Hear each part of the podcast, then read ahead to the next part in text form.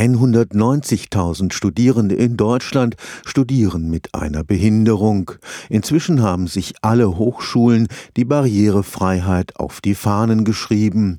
Fahrstühle, Hörsäle und Mensen sollen den besonderen Bedürfnissen von Rollstuhlfahrern und Sehbehinderten Rechnung tragen.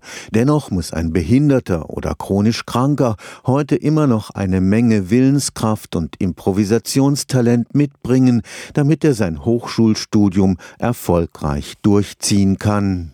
Das fängt schon damit an, dass Studierende mit Behinderung ihr Semester sehr viel genauer planen müssen als ihre Kommilitonen. Eine Woche vor Semesterbeginn wird eine Begehung gemacht mit den Räumlichkeiten. Wie sehen die aus? Sind die barrierefrei oder nicht? Und dann, je nachdem, wie es halt aussieht, schreibe ich die entsprechenden Stellen an und das klappt dann auch meistens gut. Maris Metz studiert im dritten Semester Germanistik. Als Rollstuhlfahrer muss er im Vorfeld erkunden, ob der Zugang Zugang zu den Hörsälen für ihn problemlos möglich ist. Für die große Zahl Studierender mit psychischen Behinderungen dagegen sind die Barrieren zumeist unsichtbar. Aber auch mit chronischen Erkrankungen, Schmerzerkrankungen, MS und so weiter, Rheuma, also wo es viele Verschiebungen oder Ausfälle im Studium gibt, dauert es sehr lange zu klären, wo sollte der Weg hingehen? Was kann man denn ungefähr abschätzen? Was nicht? Was muss offen bleiben? Und was macht man dann damit? Das sind dann Gespräche mit den Betroffenen, aber auch mit den Fakultäten. Angelika Scherwitz-Galegos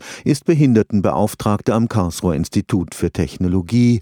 Mit großem Engagement versucht sie in jedem Einzelfall, die optimalen Studienbedingungen möglich zu machen gut ist an dem Punkt erreicht, wo ich das Optimale, was möglich ist, in dem Rahmen jetzt erreiche. Und das, was möglich ist, ist ja auch nicht immer festgeschrieben. Wenn es heißt, es ist kein Geld da, heißt es noch nicht, dass es nicht möglich ist. Dann wäre vielleicht der nächste Schritt zu überlegen, ja, was machen wir da? Es sind kreative Maßnahmen nötig und viel Dialog und dann geht super viel. Ohne das Einfühlungsvermögen der Nichtbehinderten aber ist ein wirklich barrierefreies Studium nicht möglich. Woran ich auch arbeite, ist da zu gucken, dass so allgemein so eine Sensibilisierung stattfindet, dass jeder sich sich ein bisschen verantwortlich fühlt und ein bisschen Blick bekommt für Barrieren in der Umwelt, weil Barrieren gehören ja auch mit zum Leben für alle. Stefan Fuchs, Karlsruher Institut für Technologie.